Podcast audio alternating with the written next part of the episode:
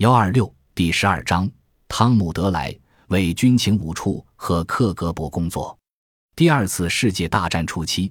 汤姆·德莱伯格作为军情五处的特工人员打入英国共产党内部，但是最终安东尼·布伦特暴露了他的身份。德莱伯格是被马克思·韦尔奈特招募进来的，奈特是军情五处的老资格官员。他当时在军情五处负责对共产党或法西斯组织的渗透工作。